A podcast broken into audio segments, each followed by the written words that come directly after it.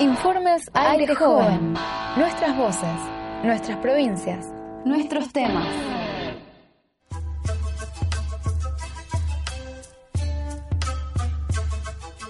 ...2017 ya estamos organizados, jóvenes en lucha en aire joven informando, tenemos la voz y tenemos el espacio, difundimos los derechos, muchos ya los rescatamos. Informe Memoria y Juventudes. En este bloque, actividades vinculadas con memoria reciente que se realizan en escuelas de todo el país. Lo que generan los estudiantes eh, es, entusiasmo por el tema, eh, un cambio de miradas, dan ganas de investigar más sobre el tema. En general no queda solamente en el, en el acto formal, sino que se trata de hacer como, como, como un abordaje más integral por eso la escuela el año pasado organizó un ciclo de cine debate donde, donde se exhibió la película Garayo Olimpo. La muestra genera un gran debate entre chicos y chicas, eh, plantean que es algo chocante, angustiante ver eh, la obra. Melissa Marichelar es participante de la obra teatral Princesa en Castillo Equivocado, que se presenta en escuelas secundarias de Zapala, provincia de Neuquén. Porque plantea otra perspectiva, otro punto de vista sobre la dictadura. Lo que genera en los estudiantes eh, es, entusiasmo por el tema, eh, un cambio de miradas, dan ganas de, ganas de investigar más sobre el tema, eh, ellos mismos quieren hacer proyectos ¿no? con respecto a la dictadura. Y bueno, la, obra trata sobre mm, la historia de una chica que es hija de desaparecidos, adoptada por un militar, y su amigo que descubre ¿no? su verdadera identidad. En un difícil proceso llega a aceptar su identidad verdadera. Es muy interesante y ponernos en este papel es todo un desafío, ¿no? Porque bueno, es nuestra propia historia. En el 2002 se declara el Día de la Memoria por la Verdad y la Justicia. Sin embargo, en el 2006, con la sanción de la Ley Nacional de Educación, se incorpora el 24 de marzo en el calendario escolar, con el objetivo de que la memoria sea un ejercicio permanente en el ámbito educativo. Empezando por producir un acto hace unos años en la secundaria y lo importante que fue y lo que generó en mí y en mis compañeros que en ese momento tomamos la posta y para eso nos tuvimos que ponernos a estudiar. Ain Luz es estudiante de la Escuela de Formación Agraria de Río Negro. En ese momento estábamos produciendo el acto del 24 de marzo en la escuela. Eh, nos generó a muchos esto de eh, el querer participar, porque podemos y porque tenemos la oportunidad y porque es importante.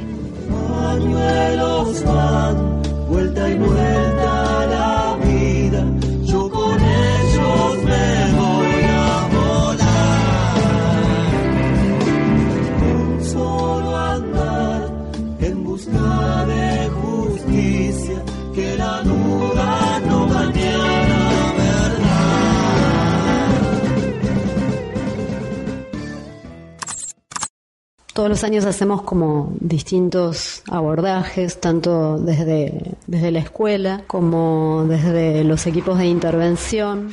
Mónica Leston vive en la ciudad de Buenos Aires y es educadora del Centro Socioeducativo de Régimen Cerrado Manuel Belgrano.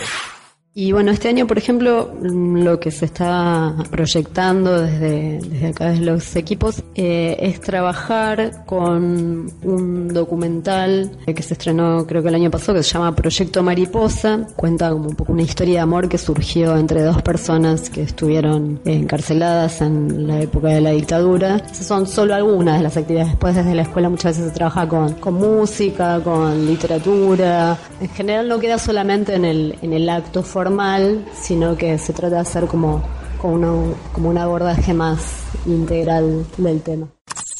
Acá en Puerto Santa Cruz no es una fecha que, se torne demasiado significativa en lo que refiere al, inconsciente colectivo. Quizá porque la distancia no, no, le hizo dimensionar realmente cómo fue, quizá porque las consecuencias más graves de la dictadura y el gobierno de facto se vieron en ciudades como La Plata, Buenos Aires, Rosario, Tucumán, Mendoza, Córdoba.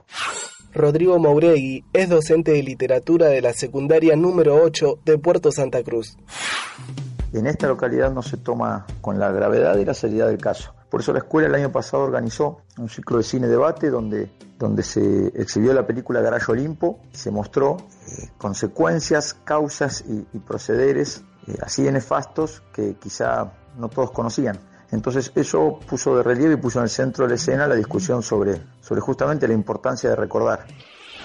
Jóvenes y Memoria es un programa creado en el 2002 por la Comisión Provincial por la Memoria de la provincia de Buenos Aires, con el lema Recordamos para el futuro. Pibas y pibes de escuelas secundarias y de distintas organizaciones juveniles investigan sobre memoria reciente y deciden qué contar y cómo hacerlo a través de videos, murales, obras de teatro o el soporte que elijan. El año pasado, para el proyecto de Jóvenes y Memoria, realizamos un video documental en donde mostrábamos la historia de la desaparición de uno de los padres de una de nuestras profesoras en la institución. Oriana Ramos es ex estudiante de la escuela número 28, Julio Cortázar. Lo realizamos durante todo el año mediante entrevistas, buscando información, visitando lugares. Estuvimos en el Paseo de la Memoria también eh, un lugar muy importante. Trabajando en equipo, laburando día a día fuera del colegio eh, para poder lograr eso y lo pudimos presentar en Chapadmalal, en donde fue muy bien recibido por, por el público presente allí. Esta producción de Aire Joven fue realizada por Erika Sánchez desde Río Negro, Diego Frutos desde Santa Cruz, Melissa Marichelar desde Neuquén, Lucas López desde Buenos Aires, con la coordinación de la Defensoría del Público. Si querés volver a escuchar esta producción de Aire Joven, puedes ingresar a www.defensadelpublico.gov.ar. Informamos, educamos, compartimos y difundimos en distintas provincias los derechos no han unidos. Somos nosotros a los que están apartando, maltratando, mal hablando, estigmatizando. Tenemos herramientas y la fuerza necesaria. Esto no es chamullo lo que muchos de ellos callan. No tenemos miedo y queremos que nos respeten. Esto es lo nuevo, aire joven no te miente.